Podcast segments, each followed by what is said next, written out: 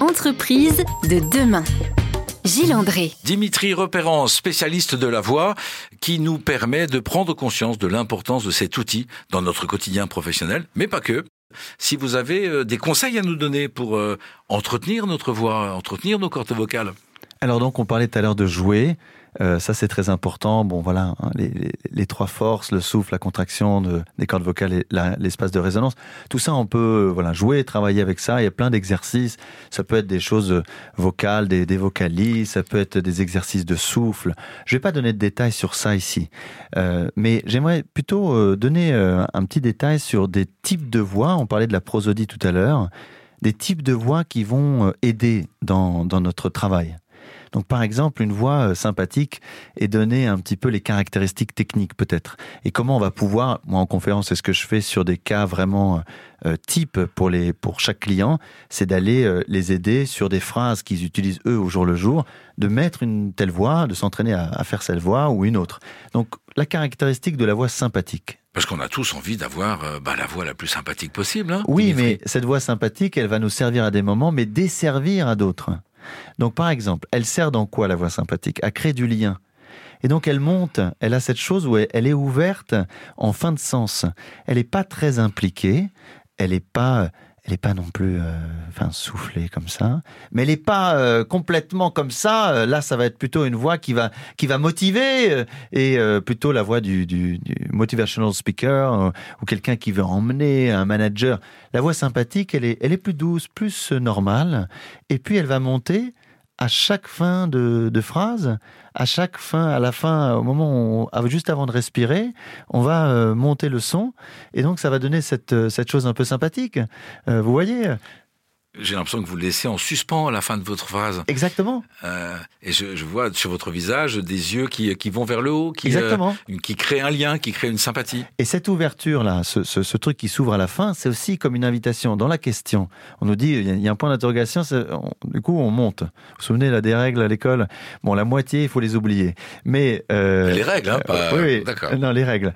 Et donc, euh, la question de... de il y a la question là, c'est une ouverture, c'est une demande. Donc si mon son monte, c'est comme si je crée une ouverture. Voilà, ça c'est une voie qu'on peut travailler. On prend un bouquin, pareil.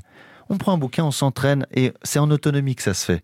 On comprend les caractéristiques et on fait ça. Après, il y a une autre voie qu'on peut travailler qui est très importante dans la vente primordiale pour donner confiance. C'est une je, qu'on appelle ou que j'appelle la voix confiante. Cette voix confiante, c'est une voix qui est plutôt dans les graves, elle est posée parce que on a confiance dans quelqu'un qui est tranquille. Donc c'est une voix tranquille qui est assez euh, impliquée, timbrée et qui va tomber à la fin de chaque sens. Si jamais je respire et même sur un seul mot, je peux le faire. Donc c'est cette question de, c'est comme des affirmations. Il n'y a pas d'ouverture, c'est l'inverse. Il n'y a pas d'ouverture. Je disais ça tout à l'heure. Et donc à ce moment-là, il n'y a pas de question. Donc si jamais je propose une offre, que je dis voilà notre offre. C'est euh, la bonne offre. C'est la bonne offre. C'est comme ça. C'est comme ça. On fait ça, et après on va faire ça, et après on va faire ça. La personne, elle a plus confiance que si je fais voilà, euh, voilà notre offre, et puis euh, on fait ça, et après on va faire ça, et ensuite on fait ça. Mais là non, parce que justement c'est une ouverture, mais on sent pas cette stabilité. Est-ce que vous allez jusqu'à euh, organiser des mises en situation où les gens jouent sur ces types de phrases ou mmh. d'intonations avec les mêmes phrases et on peut derrière mesurer l'impact. Oui, oui, oui, c'est ça qui est génial. C'est de voir euh, faire faire euh, des exercices sur des applications, c'est ça le mieux, sur des applications de, de, de textes ou de, de phrases que les, les, commerciaux, les managers ou les dirigeants disent au jour le jour dans leur métier et puis de se rendre compte qu'ils disent d'une certaine façon et l'auditoire dit « Ah non, ouais, c'est pas bon » ils disent d'une autre façon, ils disent « Ah oui, ah oui c'est sûr » et il s'agit juste de la prosodie travailler sa voix, ça marche. Maîtriser sa prosodie, la développer et nous, dites-vous, le faire en jouant. C'est l'exercice en jouant qui va nous permettre d'en prendre conscience et de l'utiliser de, mieux en mieux? Oui, oui, le jeu, le jeu, c'est le plus grand des secrets. Jouons ensemble sur RZN Radio avec Dimitri Repérant. Euh, nous allons le faire encore. Ben, il nous reste quelques minutes seulement. Ça va vite avec vous, Dimitri. Ah oui, déjà. Euh, et on va vous découvrir, vous, personnellement, au-delà de l'expert de la voix, en vous posant quelques questions indiscrètes. Et oui, Dimitri. Ah bon À tout de suite. à tout de suite. Entreprise de demain. Gilles André. Nous avons pris conscience de l'importance de la voix et du rôle qu'elle peut avoir, de l'influence qu'elle peut avoir, bah pourquoi pas sur nous, mais surtout sur les autres, dans le cadre de nos relations, qu'elles soient personnelles ou, professionnelles. J'aimerais, Dimitri, que vous nous disiez euh, ce qui euh, vous rend heureux le matin quand vous vous levez. C'est quoi pour vous le bonheur? Vivre, faire mon métier, euh, transmettre, réveiller, jouer avec ma voix, chanter, profiter de, chaque instant et puis aussi avoir des temps, j'adore avoir des temps de silence, justement parce que ça me nourrit, ça nourrit. Donc euh, avoir aussi ce moment de déconnexion et puis, euh, et puis être dans la vie, cette transmission, ces relations. Ce qui, ce qui nous nourrit le plus, je crois que c'est ça, c'est les relations, les rencontres, les vraies rencontres, et de transformer les autres, de nous transformer, de voir cette évolution qui se fait en nous et par nous. Ils vous disent quoi les gens qui participent à vos formations, à vos conférences? Ils vous disent quoi une fois qu'ils ont mis en œuvre vos conseils? Soit ils sortent de la conférence et ils me disent euh, Mais pourquoi on n'apprend pas ça à l'école? Première chose. Après, ils me disent aussi oh, Mais euh, j'ai ouvert les yeux sur ma voix, quoi. Je savais pas que j'avais ce potentiel euh, qui était là. Voilà. Et puis ensuite, après coup, euh, ils me disent, eh ben oui, j'ai vu une transformation dans mes relations. J'ai vu euh, que j'avais plus d'impact, que j'arrivais mieux à guider la relation, à être euh, du coup dans cette, cette emmener davantage les gens où je veux les emmener dans cette communication et cette relation. J'ai une question très personnelle à vous poser. On me reconnaît souvent plus par la voix. Des gens se retournent, euh, enfin savent qui je suis avant de d'avoir d'avant de m'avoir vu. Euh, est-ce qu'il vous arrive la même chose? Je suppose que oui. Et est-ce que ça se travaille? Enfin, est-ce qu'il y a une particularité euh? Oui, bah c'est la, question. De, on parlait de cette signature vocale et qu'on peut la transformer. Après, il y a des signatures qui sont magnifiques parce qu'elles sont tellement singulières. une petite anecdote, c'est Nougaro Nougaro, il avait une voix quand même très particulière mhm.